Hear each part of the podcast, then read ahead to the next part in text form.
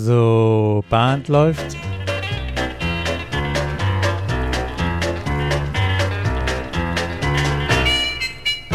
Herzlich willkommen zur Caller Lounge. Mein Name ist Peter Höfelmeier und ich komme aus Kiel. Und ich bin Martin Kull aus Baden-Baden und wir begrüßen euch heute zu unserer 40. Folge mit einer kleinen Zeitreise, die wir unternommen haben. 40 In Folgen, Peter, im Schwäbischen sagt man, mit 40 wird man gescheit. Dann gucken wir gescheit mal. Gescheit ist eine Form von Intelligenz. Optimistisch und positiv in die Zukunft. ja. ja, aber ein, ein, bisschen, ein bisschen gescheit sind wir geworden. Wir haben eine Caller-Schule besucht. Eine Caller-School besucht. Genau. Und zwar eine Caller-Schule ungefähr 60, was muss ich rechnen, 60 Jahre her. Knapp. Aus Mitte der 60er oh. kommt die Schule, Caller-Schule. Oh, Peter, Verein. Ich bin Jahrgang 68, das tut mir jetzt weh. Wir können das ja mal kurz auflösen. Wir haben äh, den Podcast schon ein paar Mal erwähnt. Das ist meines Wissens ähm, der zweite Squareness Podcast, der aktiv ist. Es gab ja schon mal andere, ein, zwei andere Squareness Podcasts, wo auch mal so ein paar Interviews waren, mhm. die sind meines Wissens aber nicht mehr aktiv. Aber den, den wir auch schon ein paar Mal erwähnt haben, ist der von Buddy Weaver.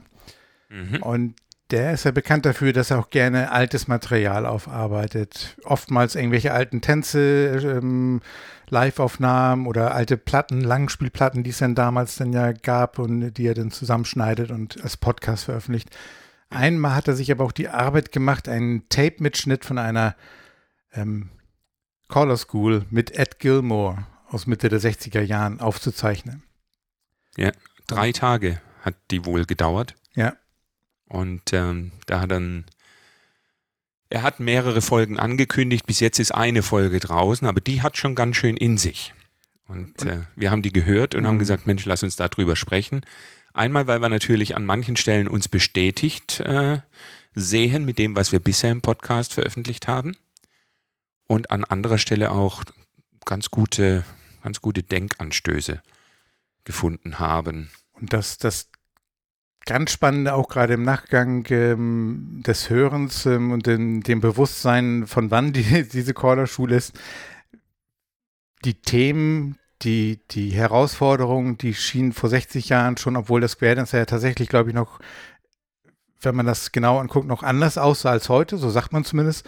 Aber die mhm. grundlegenden Sachen, er spricht auch irgendwo von so, das ist jetzt der philosophische Teil. Also er spricht über ganz viel Haltungssachen und viele, viele, viele allgemeine Dinge, wie er an die Sachen herangeht und wie man herangehen sollte, um erfolgreich zu haben, zumindest aus seiner Sicht, mit seinen Erfahrungswerten ähm, sind da ganz viele Aspekte dabei, die aus meiner Sicht eins zu eins heute immer noch anwendbar sind. Also eigentlich eine zeitlose Caller-Schule, muss ich sagen, im Nachhinein. Ja, wo, wobei er schon, denke ich, damals ein, ein, Thema erkannt hat. Es war wahrscheinlich die Zeit, wo die Classes noch wirklich voll und groß waren. Und sein Ansatz ist ja, Achtung, wir kümmern uns immer darum, neue Leute in die Clubs zu bekommen, in die Classes. Aber wir müssten auch dran arbeiten, dass nicht so viele den Club nach ein, zwei Jahren wieder verlassen. Also er spricht da teilweise von 40, sogar bis zu 80 Prozent, äh, die dann über zwei Jahre wieder weg sind, was jetzt dem Club dann nicht so geschadet hat, weil eben auch wieder viele nachkamen. Aber diesem, diesem Aderlass wollte er auch entgegenwirken. Und das ist auch ein interessanter Aspekt auch für uns heute. Da sind die Clubs nicht mehr so groß und dann ist natürlich ein Weggang umso schmerzhafter. Ja, ich glaube, was hat er identifiziert, dass seinerzeit eben viele auf, ja, Hauptsache viele Leute schnell, schnell beibringen und durch und ähm, auf wenige Aspekte geachtet. Ne? Ich glaube, vielleicht, vielleicht, können wir auch da mal einsteigen, so auf, auf was er so als Schwerpunkte nimmt, wo man drauf achten sollte und ähm, was es ausmacht, um die Tänzer auch zu halten, um bei der Stange zu halten. Ähm, ja, würde ich auch sagen. Also wir ja. könnten es teilen in einmal äh, sag ich mal, Club-Tänzer-bezogene Dinge, vor allem Class-bezogene Dinge und dann äh, sagt er noch vieles auch für die Caller, weil es natürlich eine Caller-School ist oder war. Da kriegen natürlich auch die Caller viele, viel Input. Aber ja, gehe ich mit, lass uns auf die, auf die Clubs gucken. Und er geht tatsächlich gleich auf die Class ein und sagt, ähm, wie er rät, so eine Class anzulegen. Und da ist er schon voll auf unserer Linie oder wir auf seiner, äh, wenn man es historisch betrachtet, ohne dass wir voneinander wussten. Er sagt auch, wenn die Tänzer in die Class kommen, kommen sie eigentlich schon in den Club und sie lernen zwar Figuren, aber du musst von Tag eins an dafür sorgen, dass sie sich wohlfühlen und dass sofort dieses Socializing mit im Vordergrund steht, um eine Bindung an den Club zu erzeugen, von Tag eins ab. Ja, genau, das fand ich ähm, auch ganz spannend, was er sagt, was man eigentlich von Tag eins beibringen muss. Rhythmus, den Tänzer muss man den The Rhythm of the Music beibringen. Ja. Ähm, ja. Das erinnert mich tatsächlich an unsere Folgen mit, ähm, mit, dem, mit dem Tanzstil, mit Tanzbedeutung geben und so weiter.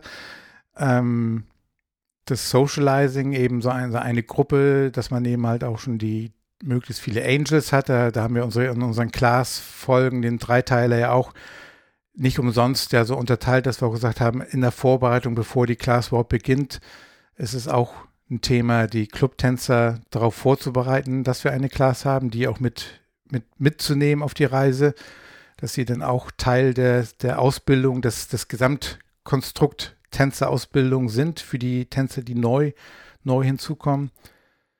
Ähm, ja, er, das, er, er, er sagt, ein komfortables Tanzen beibringen, also eben also auch den Rhythm with the Music und eben aber auch das Tänzerische eben auch den, den nahe zu bringen, dass sie dann eben ne, so, so Tanzstil nicht, nicht, nicht nur Handgrabbing machen, nicht, dass sie nicht dafür da sind, nur einfach Figuren auszuführen, sondern eben, dass es gute Tänzer werden. Ähm, wegen der Synchronisation, ja, wegen Socializing. Genau. Ja. Also er sagt es nicht wegen, das könnte besser aussehen, so war ja unser Ansatz ein Stimmt. bisschen auch. Ja. Äh, da ist mehr drin, es könnte von außen, von der Wahrnehmung her tänzerischer werden. Das hat er gar nicht im Punkt, aber er hat den Punkt und sagt, die müssen sofort vom ersten Tag an merken, das ist mein Club. Da bin ich ein Teil davon. Mit denen synchronisiere ich mich jetzt ab jetzt jede Woche. Und okay, wir lernen noch ein paar Figuren auch, aber eigentlich ist es dieser Socializing-Aspekt, den er da in den Vordergrund stellt. Und dabei eben halt auch ähm, erwähnt den Unterschied zwischen Tänzer und, oder er, er betont immer ganz wichtig, der durchschnittliche Tänzer, ähm, der Unterschied zwischen durchschnittlichen Tänzer und einem Caller wegen von uns. Wir bereiten uns schon auf den Clubabend vor. Wir beschäftigen uns schon vielleicht einen Abend vorher mit Square Dance, mit Choreografie, mit den Calls. Wir haben vielleicht sogar noch eine zweite oder eine dritte Gruppe, in der wir in der Woche callen. Und er sagt eben ganz deutlich, macht euch bewusst, der Tänzer, der dann einmal die Woche zu, zum Clubabend kommt und eben auch noch gar nicht so lange dabei ist, der hat sich eben die sechs Tage und 23 Stunden irgendwie im Zweifel nicht mit Square Dance beschäftigt. Ähm, und darauf müssen wir eben halt auch eingehen und nicht, nicht, nicht, zu, nicht das erwarten, was wir ganz cool finden und was wir ganz toll gerade uns ausgedacht haben, sondern die Tänzer eben auch genau dort abholen. Ähm, und viel, viel wichtiger, sagt er, wenn du denen aber das Tanzen beibringst, ein gutes Tanzen beibringst, äh, die Synchronisation zum Rhythmus-Tanzen, Tanzstil, Handhaltungen, dann ist ja eben die Synchronität da, dann ist eine Stabilität da und dann, dann ist auch das, das, was wir ja auch festgestellt haben und identifiziert haben, dann fällt das Tanzen auch in Anführungsstrichen erfolgreicher aus. Ja, ja er stellt er stellt da eine Sache fest. Er sagt, so wie du es jetzt mit dem Caller beschrieben hast, so gibt es natürlich auch Tänzer, die tanzen nicht nur in einem Club, sondern vielleicht in zweien oder gar in dreien. Und die tanzen dann jede Woche mehrere Stunden. Andere tanzen jede Woche eben nur zwei Stunden oder vielleicht, wenn der Club nur 14-tägig tanzt, eben in der Woche dann auch nur eine Stunde. Und allein dadurch ergibt sich ja schon ein Unterschied. Und er sagt, im Square Dance kannst du eben nicht die, ich sage jetzt mal, Tänzer, die einfach schon mehr Übungszeit, weil Tanzen, Square Dance ist ja eine Übungssache, die da schon mehr Übungszeit investiert haben, die kannst du in keiner Form irgendwie anders behandeln. Also er, er, ähm, ja, er, ja. er sagt, wenn ich jetzt im Sport wäre, ja, ich könnte denen ja die Augen verbinden. Das wäre vielleicht bei Square Dance die einzigste Option, die mir so einfällt. Ähm, aber du kannst diese Tänzer nicht äh, disablen, also beeinträchtigen, um, um so ein gleich äh, so ein gleiches Niveau herzustellen. Und er sagt, darum geht's eben nicht, weil das ist auch die Sollbruchstelle für alle Clubs wenn du anfängst, bestimmte Tänzer anders zu behandeln als die anderen, dann geht dir dein Socializing kaputt. verloren und damit ist der Club letzten Endes, das Clubleben besiegelt. Genau, weil du so in dem Moment, wo du anfängst, kompetitiv, also irgendwie so wettbewerbsmäßig genau. so irgendwas als Choreografie oder als irgendwas anzubieten, wo du schon weißt, okay, die einen verstehen das schneller, können das schneller umsetzen, die anderen nicht. Die, die sich als das nicht umsetzen können, weil sie ne, mangels weniger Tanzerfahrung mhm. und so weiter und so fort, fühlen sich dann eben schnell als Verlierer, äh, wenn man das falsch präsentiert. Und die hast du dann eben halt dann auch auf der Wegstrecke eben halt auch ganz schnell verloren. Vielleicht sogar schon nach der Class, wenn die, die, weil sie den Kursus bezahlt haben, bleiben sie vielleicht noch bis zum Ende. Aber auch im Clubleben beschreibt er eben halt auch, ja, die, sobald du kompetitiv agierst und sagst dir, die, die einen sind schneller, weiter, höher, ähm, die anderen, dann hast du immer einen Teil, den, den du verlierst. Und kann man natürlich machen, aber dann hast du so eine selektierte Gruppe und, und äh, das ist auch ein Verhalten, was er auch anspricht, dass es auch einige Tänzer gibt, die dann nur Tänze, Tänzer sich auswählen, weil die ganz besonders ähm, ne, gute Auffassungsgabe haben, das Verständnis haben, um dann sich einen Caller einzuladen, der dann alles, ne, der kann callen und die Tänzer tanzen das. Das ist natürlich in gewisser Weise ähm, toll in dem Moment, egoistisch gedacht für die Tänzer, die denn da sind, aber für das Gesamte, für die Square Dance Gemeinschaft, für die Gruppe, für einen Club, für einen Verein, um auch wachsen, um auch, auch bereit zu sein, neue Tänzer aufzunehmen, die dann eben noch nicht so viel Erfahrung haben. Das ist ja auch so, diesen, so, ein, so eine Haltungsgeschichte, die man ja auch prägen kann bei den äh, Square Dancern, die man im Club bei sich hat er hat auch berichtet in den 60er, 70er Jahren, dass sich da so Leistungsgruppen gebildet haben, dass tatsächlich mhm. welche hergegangen sind und, und äh, handverlesen die Tänze dann eingeladen haben zu so Sessions, wo sie sagen, so, äh, wir fragen nicht, wie geht das, sondern wir tanzen alles, was du callst. Und Caller kann auch alles callen, was er will, die tanzen das. Und da sagte, diese reinen Leistungsgruppen haben keine Überlebenschance. Die Erfahrung hat gezeigt, dass das eine bestimmte Zeit gut geht und dann gibt es zwei, zwei Varianten des Endes. Einmal, sie lösen sich komplett auf, es geht gar nichts mehr. Oder die zweite Variante ist, dass sie sagen, wir haben keine Lust mehr. Das Schöne am Tanzen ist eben doch die Synchronisation. Und wir wollen Spaß haben am Abend. Und das sind dann aber, wenn sie jetzt, wenn man vom Leistungsgedanken herkommt, wenn sie wieder auf diese Socializing-Ebene zurückfallen, im positiven Sinne aber, das ist ein ganz gefederter, weicher Fall, dann ist das der Club, der tatsächlich noch am längsten äh, Bestand hat, weil er einfach Spaß hat am Abend. Ja, ja. Die müssen sich dann nicht mehr austoben. Leistungstechnisch. Fand ich auch und, interessant. Ja. Und interessant fand ich, und das so ein bisschen bin ich da auch komplett bei ihm, wenn man, wenn man als Caller wiederum das nicht schafft, ein, ein, eine Gruppe zu gestalten, die, wo du eben die alle auffängst in irgendeiner Form, diese, denen das Tanzen beibringst, eben so deine Sache präsentierst im Timing, im Wording, dass alle sich komfortabel oder Comfortable Dancing ist so sein, sein Begriff, ähm, was er anstrebt. Damit meint er durchaus, wenn ich ihn richtig verstanden habe, abwechslungsreiches, es soll keine Langeweile aufkommen. Man soll schon was anbieten, dass die Tänzer mit dir wachsen können, indem du richtiges, schönes, stilvolles Tanzen beibringst. Ähm, eben zu, zur Musik. Und die sollen nicht, nicht zu beschäftigt sein mit Interpretieren von Calls und nur Call für Call auszuführen, sondern eben ähm, auch Spaß haben. Und er sieht ganz eindeutig, ähm, wenn das nicht funktioniert in der Fläche, die Schwäche in der, im Leadership, also letztendlich bei uns Callern. Mhm. Wenn das in der Fläche nicht funktioniert, dass die Tänzer der, äh, Spaß haben, dann sieht er die Verantwortung eindeutig bei uns, bei uns Callern in dem Moment. Da habe ich auch rausgenommen, dass das ein, ein großer Unterschied ist zu der Caller-Welt, die ich jetzt heute wahrnehme, weil er ja davon auch gesprochen hat, du musst als Caller mal einen Club gegründet haben und sozusagen da einen Stempel drauf gedrückt haben. Das passiert ja bei uns heute eigentlich nicht mehr so sehr. Also ich bin immer jetzt in Clubs tätig gewesen, die schon Jahre existieren. Da hat schon einer meistens eine super Vorarbeit geleistet und ich lege mich ins gemachte Bett. Ja. Ähm, ich hatte eine ganz interessante Diskussion mit einem Caller, der äh, mir ja schon fast mit Tränen in den Augen berichtet hat, wie froh er ist, jetzt bei diesem Club zu callen, weil das für ihn der erste Club war, der schon eine Historie hatte, wo er jetzt nicht der war, der immer pushen muss, immer, immer aufbauen, immer schieben, sondern wo er auch von den Tänzern was zurückgemeldet bekommen hat. Ja. Das wäre jetzt von der Darstellung her kontra zu dem, was der Ed Gilmore da gesagt hat. Aber es war so eine ehrliche und so für mich eine nachvollziehbare Äußerung, dass ich sage, und das sagt auch der Ed Gilmore, das ist jetzt natürlich nicht ein Standard, den man über alles drüberlegen kann. Ja, man muss immer gucken, die, die Gruppe, die funktioniert, nicht ändern, bitte. Ja. Das, das, das fand ich auch ein ganz, das war, glaube ich, sein Einstieg in das, in, in, in mhm. seine ganze Ansprache, nenne ich das mal dass er den anwesenden Callern, ähm, das waren, glaube ich, durchaus eine gemischte Erfahrungsgrad. Äh, einige sagte er, war, kannten ihn wohl schon, er kannte die auch. Einige sind noch relativ neu im Callen gewesen. Mhm.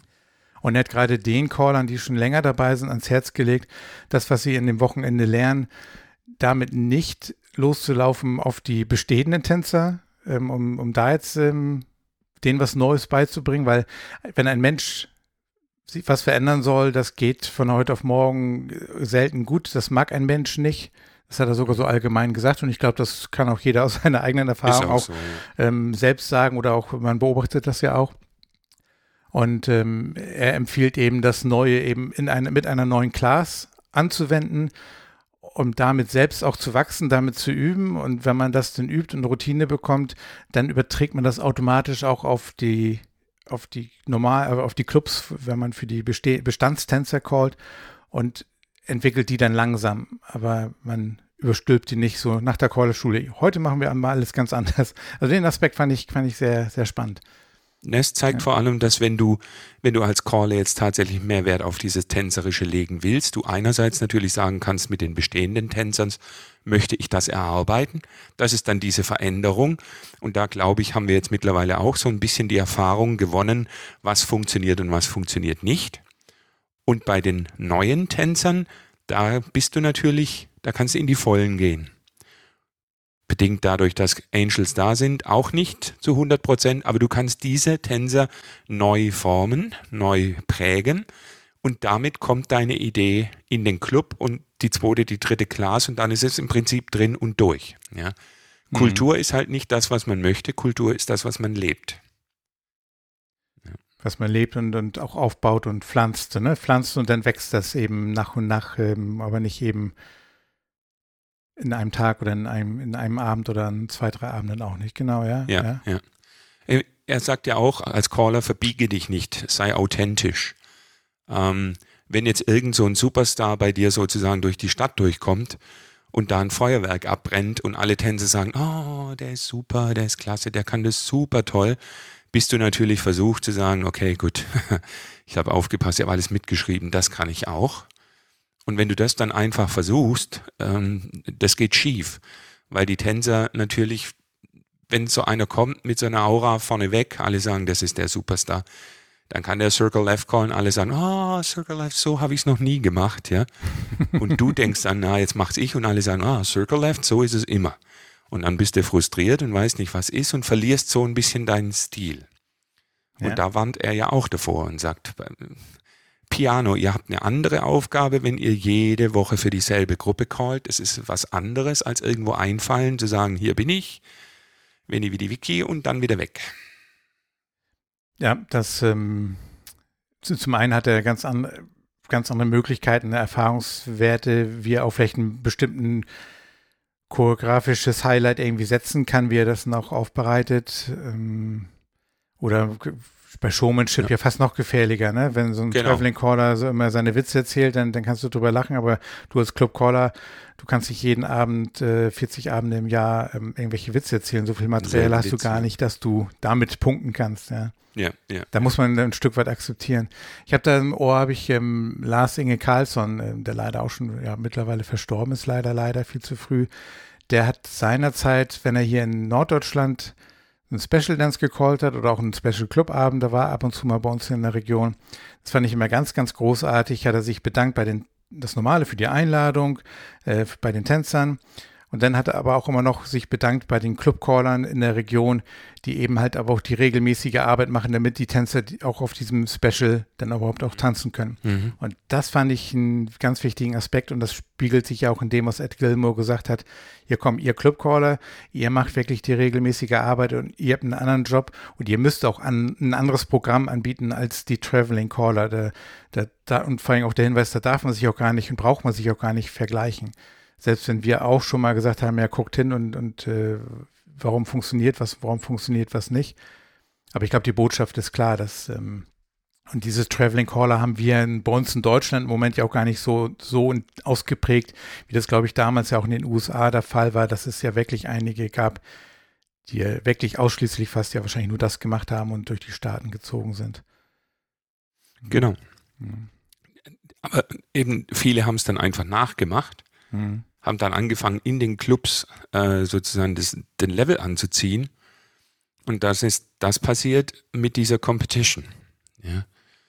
ähm, wo, wo, sie die Gruppen gespalten haben. Und du hattest vorher auch ein, also im Vorgespräch einen ganz guten äh, Ansatz, was wir daraus nehmen kann, nämlich für die Gestaltung von Programmen. Da haben wir es ja eigentlich institutionalisiert, diese Spaltung. Oh ja, das ist ein Lieblingsthema von mir, genau. Ich hatte. Ich will sie nicht wegnehmen. Ja, ich habe ja, ja, ein ewiges Thema ist von mir diese Programmgestaltung oder abwechselnde Tanzprogramme im Wechsel zu tanzen, Mainstream Plus. Ähm, und, und, als Highlight dann womöglich noch drei Programme kombinieren innerhalb von zwei Stunden. Ähm, ach, ich, das funktioniert irgendwie und die meisten Tänzer arrangieren sich und das ist, glaube ich, dann auch mal das Argument, warum sie sagen, es funktioniert doch und ich glaube, die Motivation kommt aber jeweils von denen, die das Programm gestalten, dass es dann auch die sind, die dann das höhere Programm auch tanzen können. Also ich glaube, ein reiner Mainstream-Tänzer wird nicht auf die Idee kommen, von alleine zu sagen, so komm, lass doch mal Mainstream Plus im Wechsel tanzen. Ähm, das wird wahrscheinlich von den, von den Plus-Tänzer kommen der merkt natürlich, der spürt nicht, der leidet nicht so darunter, dass er dann jede zweite Runde aussetzen muss. Ähm, und dass dieser Tänzer dann im Unterbewusstsein, wenn er auch sagt, okay, dann lass die tanzen, die soll, sollen ja auch ihren, ähm, ihren, ihren Programm tanzen dürfen. Das ist dann auch rein verstandsmäßig entschieden oder diese Aussage, aber ich glaube, im Unterbewusstsein ist schon, hm, die können mehr als ich. Und das wird dann eben jede zweite Runde auf so einem, bei so einem Programm eben denjenigen Tänzern auch mal vor Augen gehalten. Ich kann nicht alles, was die anderen können. Folge kann sein, der bleibt weg, weil er sich nicht, mhm. weil er sich unwohl fühlt, weil er sich auch noch nicht gewachsen fühlt, vielleicht auch Plus zu lernen. Oder Folge ist eben, er muss Plus lernen, damit er eben auch die ganze Zeit mittanzen kann. Das ist die alte Diskussion, die ist nicht neu. Und ich habe so, so gute Erfahrungen mit rein puren Programmen gemacht. Ich habe das vor ganz vielen Jahren ähm, zum Glück bei den Kieler Wielern für den Lockdowns auch ähm, geschafft, die, die, das Board zu überzeugen, dass wir auf dem Lockdowns eben, ja, da machen wir vorweg dann eine Stunde oder anderthalb Stunden plus und dann ist nur noch reines Mainstream.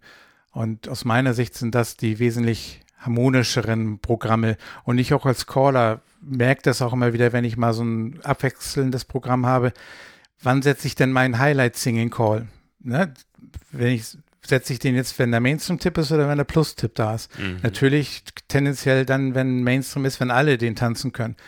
Machen dann aber vielleicht einige Plus-Tänzer auch Pause oder ist das gerade vom von der Stunde her ist es dann eben so von der Zeit her dann einfach dann vielleicht aber auch ein ungünstiger Zeitpunkt. Also ich kann diese äh, über diese Emotional Response Rate, diese Kurve, mit der wir, über die wir gesprochen haben oder über die auch Ray Driver ähm, in seinen Seminaren, in seinem Videoseminar gesprochen hat, die kannst du denn ja bei so einem abwechselnden Programm gar nicht anwenden.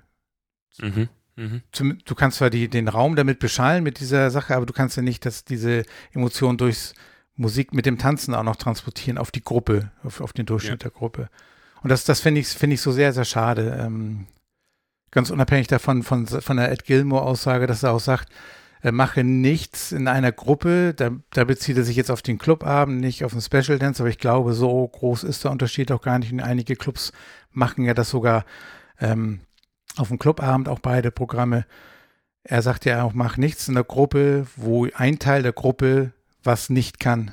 Und, ähm, und deswegen finde ich das auch ganz ganz komisch und ich mag das überhaupt nicht und ich, äh, ich mache das dann auch nicht manchmal. Ich weiß nicht, kennst du die Situation, du kommst zum Mainstream-Clubabend und dann stellen sich zufällig irgendwie ein, stellt sich ein Square auf und das sind dann zufällig gerade alles Plus-Tänzer. Dass das dann, mhm. dann der Wunsch kommt von einem, von dem Plus-Tänzer, ja, wir sind, wir können jetzt alle Plus, du kannst auch Plus machen.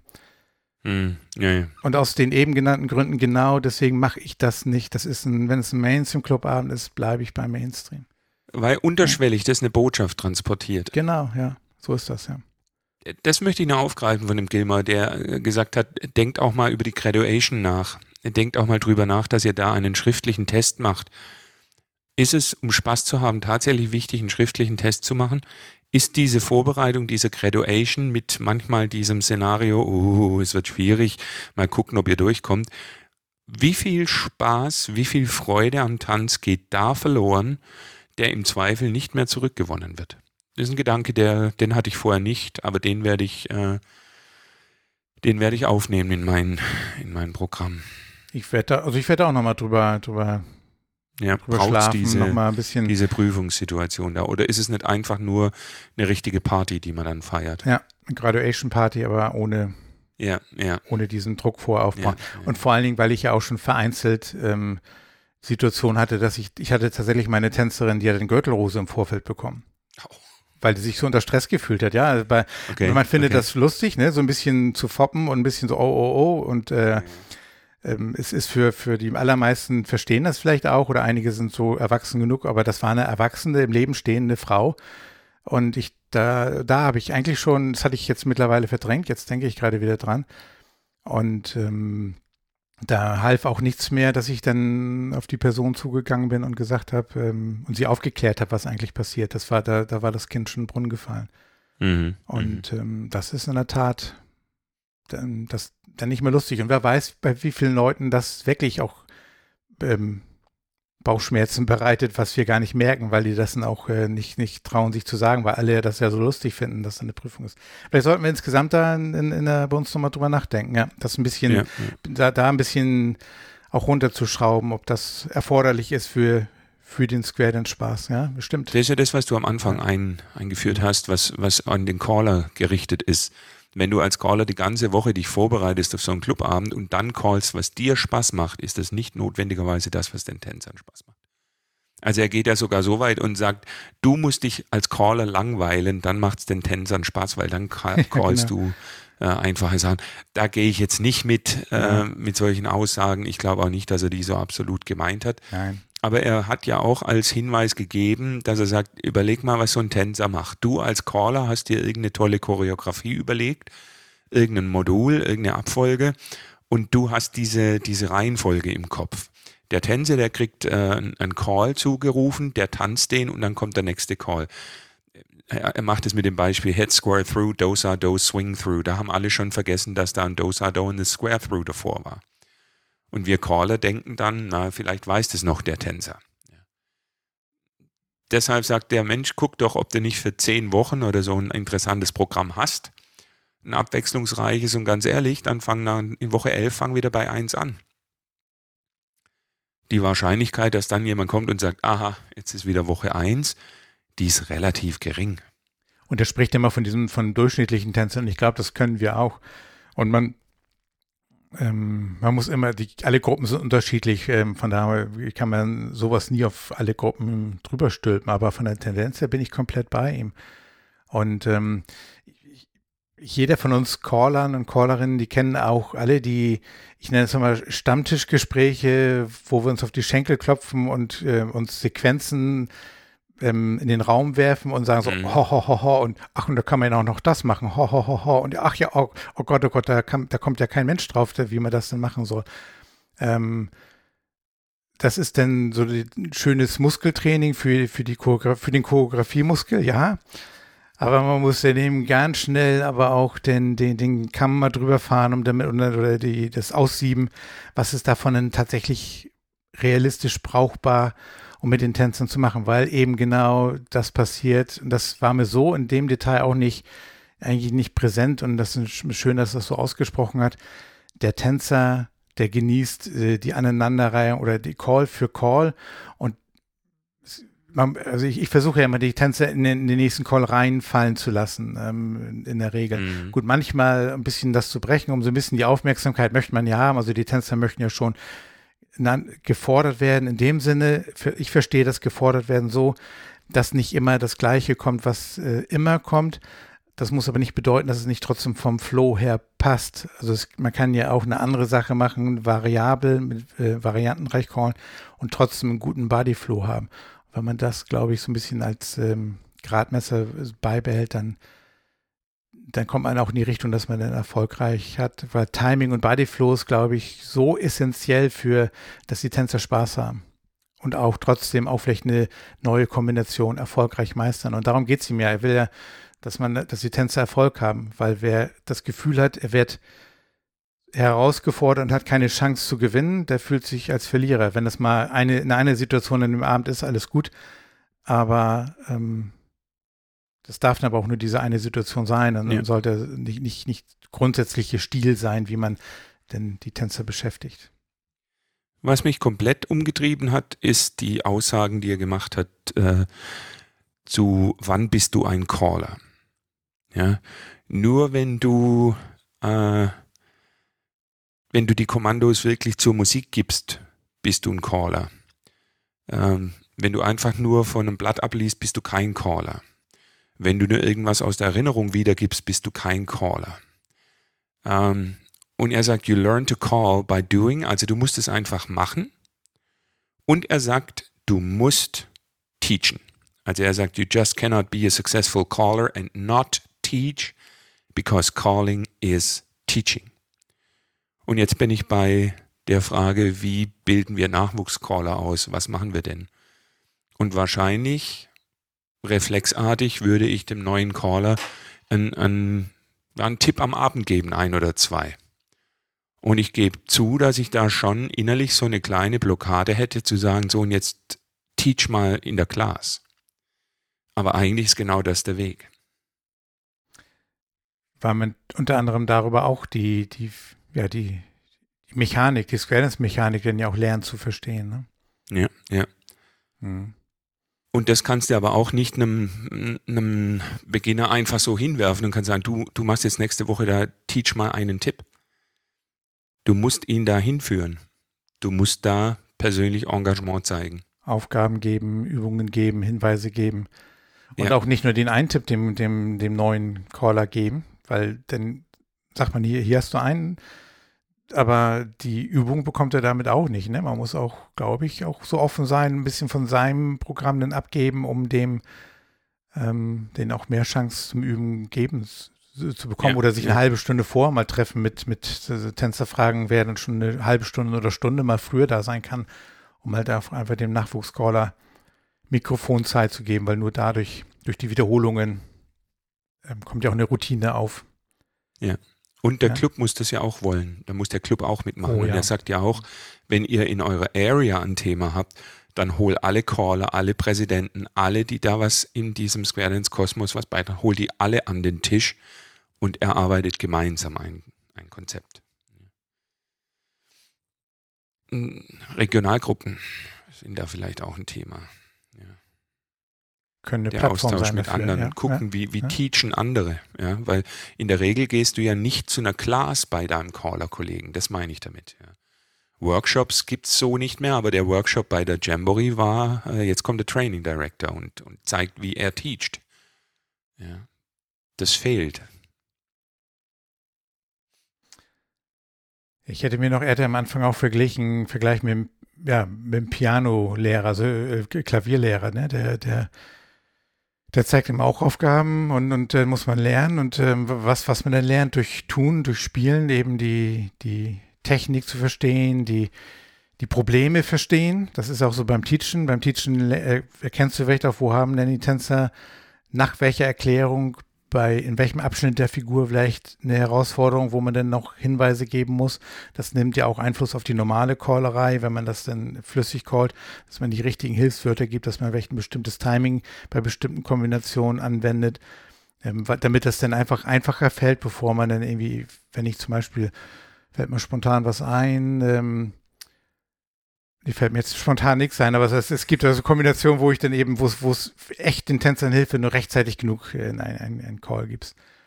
Und äh, er nannte auch The Science of the Instrument, also auch irgendwie den, am Ende die gesamte, das Geheimnis, die Wissenschaft, um, in dem Fall bei uns um die, um diesen Square Dance, diese, diese acht Tänzer, ähm, also mindestens acht Tänzer oder diese Squares, diese Tänzer vor dir zu, zu steuern, zu, zu, den, denen den Spaß zu bereiten. Steuern hört sich vielleicht ein bisschen negativ an, aber doch, ja, du, du, du lenkst sie ja, du, du, du führst sie durch, durch die Choreografie, die du, die, die du dir ausgedacht hast und du führst sie durch diese Figur, durch diese Choreografie, damit sie Erfolg haben, damit sie auch dann das, dein Angebot auch umsetzen, ohne dass sie es eigentlich merken, was sie da umsetzen. Weil Choreografie, das hast du ja eben gerade richtig gesagt, wie, wie er das darstellte, die, die haben, die spüren nicht die Choreografie, die tanzen die eine Figur nach der anderen und das ist für die am Ende so ein Gesamterlebnis, wenn die dann da erfolgreich, ohne dass jemand Verlierer ist, durchkommen.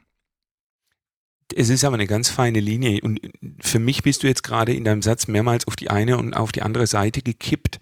Äh, ich habe das auch für mich nicht ganz klar, weil das jetzt einfach ein Denkprozess ist, der da angestoßen wurde. Wenn Callen Teachen ist, ja. dann ist, und dein Beispiel mit einem Musikinstrument, Choreographic Management, Mic Control, äh, all die Dinge, die man da lernt, das sind alles Sachen außerhalb des Instruments. Ja. Das ist die Anwendung des Instruments. Aber die wirklichen Künstler, die bringen dann das Instrument zum Klingen und das, was aus dem Instrument rauskommt, trägt dann plötzlich. Und das ist das Teachen bei den Tänzern. Ja? Wenn du als Teacher rausfindest, wenn du, wenn du merkst, was deine Tänzer wollen und du befriedigst dieses Bedürfnis, dann hast du immer gewonnen. So, ja. Wenn ich aber ja. hingehe und sage, so, ich habe äh, hier, ich habe mir eine totale coole Kombination ausgedacht, die ist großartig, ja, aber keiner will sie, verliere ich. Er sagt ja irgendwann nochmal, let them grow, ne? Das meint er das wahrscheinlich damit, dass er sagt, auch wenn du normal callst, lass sie an sich wachsen, ähm, ja. wahrscheinlich indem du callst, aber denen immer eine Kleinigkeit vielleicht auch dabei in der Art und Weise, wie du callst, was beibringst, dass sie dann eben halt auch das Gefühl haben, sie, sie haben eine Erfahrung mehr gewonnen. Ja. Es ist mhm. so ein mhm. bisschen wie Kindererziehung. Das war für mich ein entscheidender mhm. Moment. Ja, Irgendwann okay. saß ich mal da und habe gemerkt, in dem Moment haben mich meine Kinder überholt. Ja, also bis dahin war ich immer vorne dran, wusste, wie die Dinge gehen, war schneller im Kopf, äh, habe die Richtung vorgegeben. Und die sind immer mehr gewachsen. Und irgendwann kam mal ein Punkt, wo ich gemerkt habe, whoops, eben sind sie an der vorbei. Das ist ein toller Moment, ja. Ist ja, blöd, ja. dass sie dann immer vorbei sind und nicht mehr zurück, zurückkommen. Aber das ist so das bei den Tänzern auch, wenn du merkst, die, was die Tänzer wollen und wenn dann auch noch, also das ist ja ein Idealzustand, wenn dann der ganze Club fast das Gleiche will in dem Moment und du spürst das und das gibt so ein Ping-Pong. Da kann ich mir wirklich vorstellen, dass das Spitzenclubabende sind. Ja, und um, am Ende, ich, ich lese auch noch mal gerade so ein paar, paar Schlagworte, die ich mir aufgeschrieben habe. Nicht, nicht zu viel den Tänzern anbieten, das sagtest du vorhin, ja, man muss sich als Caller gefühlt langweilen. Mhm. Aber das heißt, glaube ich, nicht, ne, sagtest du auch schon, nicht, nicht wirklich Langeweile, sondern eben nur nicht das alles anbieten, was man sich beim letzten Stammtisch mit den anderen Caller-Kollegen irgendwann aufgeschrieben hat, wo dann äh, komprimiert die sonst wie was äh, verrücktesten Ideen dabei sind. Die muss man eben entsprechend nochmal ähm, einkochen und wie eine gute Suppe dann eben halt auch ähm, ja, auskochen lassen und, und, und ähm, mhm. das ist nur noch das wirklich das Konzentrat, dass das wirkliche Fleisch und das richtige, dass das, das gute, wertvolle dann übrig bleibt. Ähm, also nicht, nicht, nicht zu viel, weil dadurch verliert man im Zweifel den Airtänzer. Ähm, dann, was habe ich hier noch? Jetzt muss ich mal ganz kurz meine eigene Mitschrift hier kurz identifizieren. Äh, also ich, ich mache mal ganz kurz einen Sprung. Das ist nicht der rote Faden zu dem, was ich vorgesagt habe, aber ähm, ganz spannende Phase fand ich noch, als er dann irgendwie so zum Richtung Abschluss von seinem, von seinem einsteigenden Vortrag dann war, dass er sagte so, ja, ich bin jetzt zehn, ja, so und so lange dabei. Ich glaube, zehn Jahre war er zu dem Zeitpunkt, dass er rumfährt und, und anderen Callern was erzählt. Und er sagte so, das sagt jetzt hier der Ed Gilmore, der, hat er nun recht oder hat er nicht recht? Ähm, sagte natürlich, kann er, er sagt natürlich, er hat recht. Dann nannte er noch so ein schönes Beispiel, ja, am Ende sollte man aber auch immer mal außerhalb seines eigenen Clubs gucken und beobachten, was so die, die anderen Clubs, was da passiert, wie wird was gestaltet, was hat da Erfolg. Er behauptet, er stellt dann auch ganz stark die These auf, er sagt, ähm, aber er hat auch durch Fehler gelernt, er hat auch Fehler gemacht, er hat auch viele Tänzer verloren, er hat einige Sachen justiert in die Richtung, wie er dann eben auch geschildert und wie wir eben versucht haben zusammenzufassen. Ähm, dadurch, dadurch, dadurch, behauptet, dadurch, behauptet, er, dass er sagt, er, er schon in vielen Sachen wird er recht haben, weil vieles jetzt funktioniert. Und wenn andere was anderes behaupten, sagt er, das ist, das können, sollen die auch gerne, können die auch gerne. Er gibt dann mal so ein bisschen einen Tipp. Sagt er, es lohnt sich dann, den zuzuhören, wenn man dann beobachtet, wie lange die das denn so schon umsetzen und haben sie denn da mit ihrem eigenen Club auch Erfolg? Oder ist das nur, mhm. ähm, reden die nur und haben das aber in der Praxis nicht, nicht erprobt? Und das fand ich, fand ich eine ganz, ganz interessante Perspektive nochmal, dass man ähm, denen vielleicht dann tendenziell natürlich dann vielleicht eher mal hinhören sollte. Das sind dieses typische Erfahrungswerte austauschen, auch auf, auf Caller-Treffen. Ähm, oder auch Clubs, Clubpräsidenten, dass man sagt, Mensch, wie, wie macht ihr das denn? Wie, wie, wie, was habt ihr denn gemacht, dass jetzt nach der, zum Beispiel nach der Pandemie, jetzt eben, nach der Pause eben immer noch möglichst viele Tänzer dann zurückgekommen sind? Da kann man ja vielleicht auch die ein oder anderen Struktur. Lässt sich nie alles auf jede Gruppe, da gibt es immer Individualitäten, Haken dran. Aber eben so da über den Tellerrand hingucken und Best Practice letztendlich dann auch mal vielleicht bewusst sogar mal erfragen.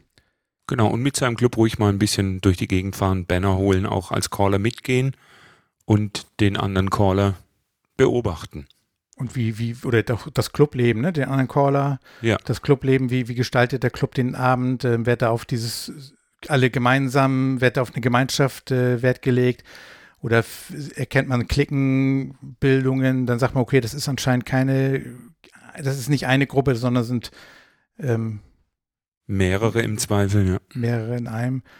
Ähm, und das einfach vielleicht wahrnehmen und für sich dann auch bewusst machen in irgendeiner Form. Ja, mhm.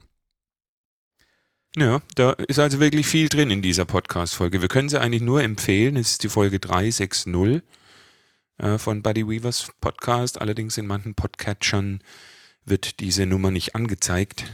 Ähm, es ist eine Vintage Caller School at Gilmore. Genau. Also wenn man Ed Gilmore eingibt. Genau, ich habe bei mir im Podcatcher alle Folgen anzeigen lassen und dann Ed Gilmore gesucht und dann genau, genau. ist eine, ich glaube zwei Folgen, eine ist noch mit, wo er dann als Caller Live-Tape irgendwie was dabei ist, genau. Ja, am Ende der Folge macht er eine kleine, eine kleine Kritik-Session. Ja. Da gibt er auch einen ganz, ganz netten Hinweis an, an den Caller, der da callt. Äh, hört euch das an. Das ist was, das kann man sofort umsetzen. Das ersetzt unsere Kategorien heute. Genau. ähm, und dann denke ich, haben wir wirklich genug Food for Thought. Und ich würde vorschlagen, dass wir die Lounge genau. schließen. Wer sich nicht die ganze Folge nochmal anhören will von dem Buddy Weaver Podcast, um zu schauen, ob wir an alles gedacht haben, ihr wiederzugeben. Dieses Beispiel, Peter, ich glaube, das sind so die letzten sieben, acht Minuten, glaube ich, da finden sich das näher dann wieder. Ja. Genau. Ja. Also dann, Peter, ich wünsche dir eine gute Zeit, unseren Hören auch und bis zum nächsten Mal. Alles ciao, klar. ciao. Bis zum nächsten Mal. Ciao, ciao.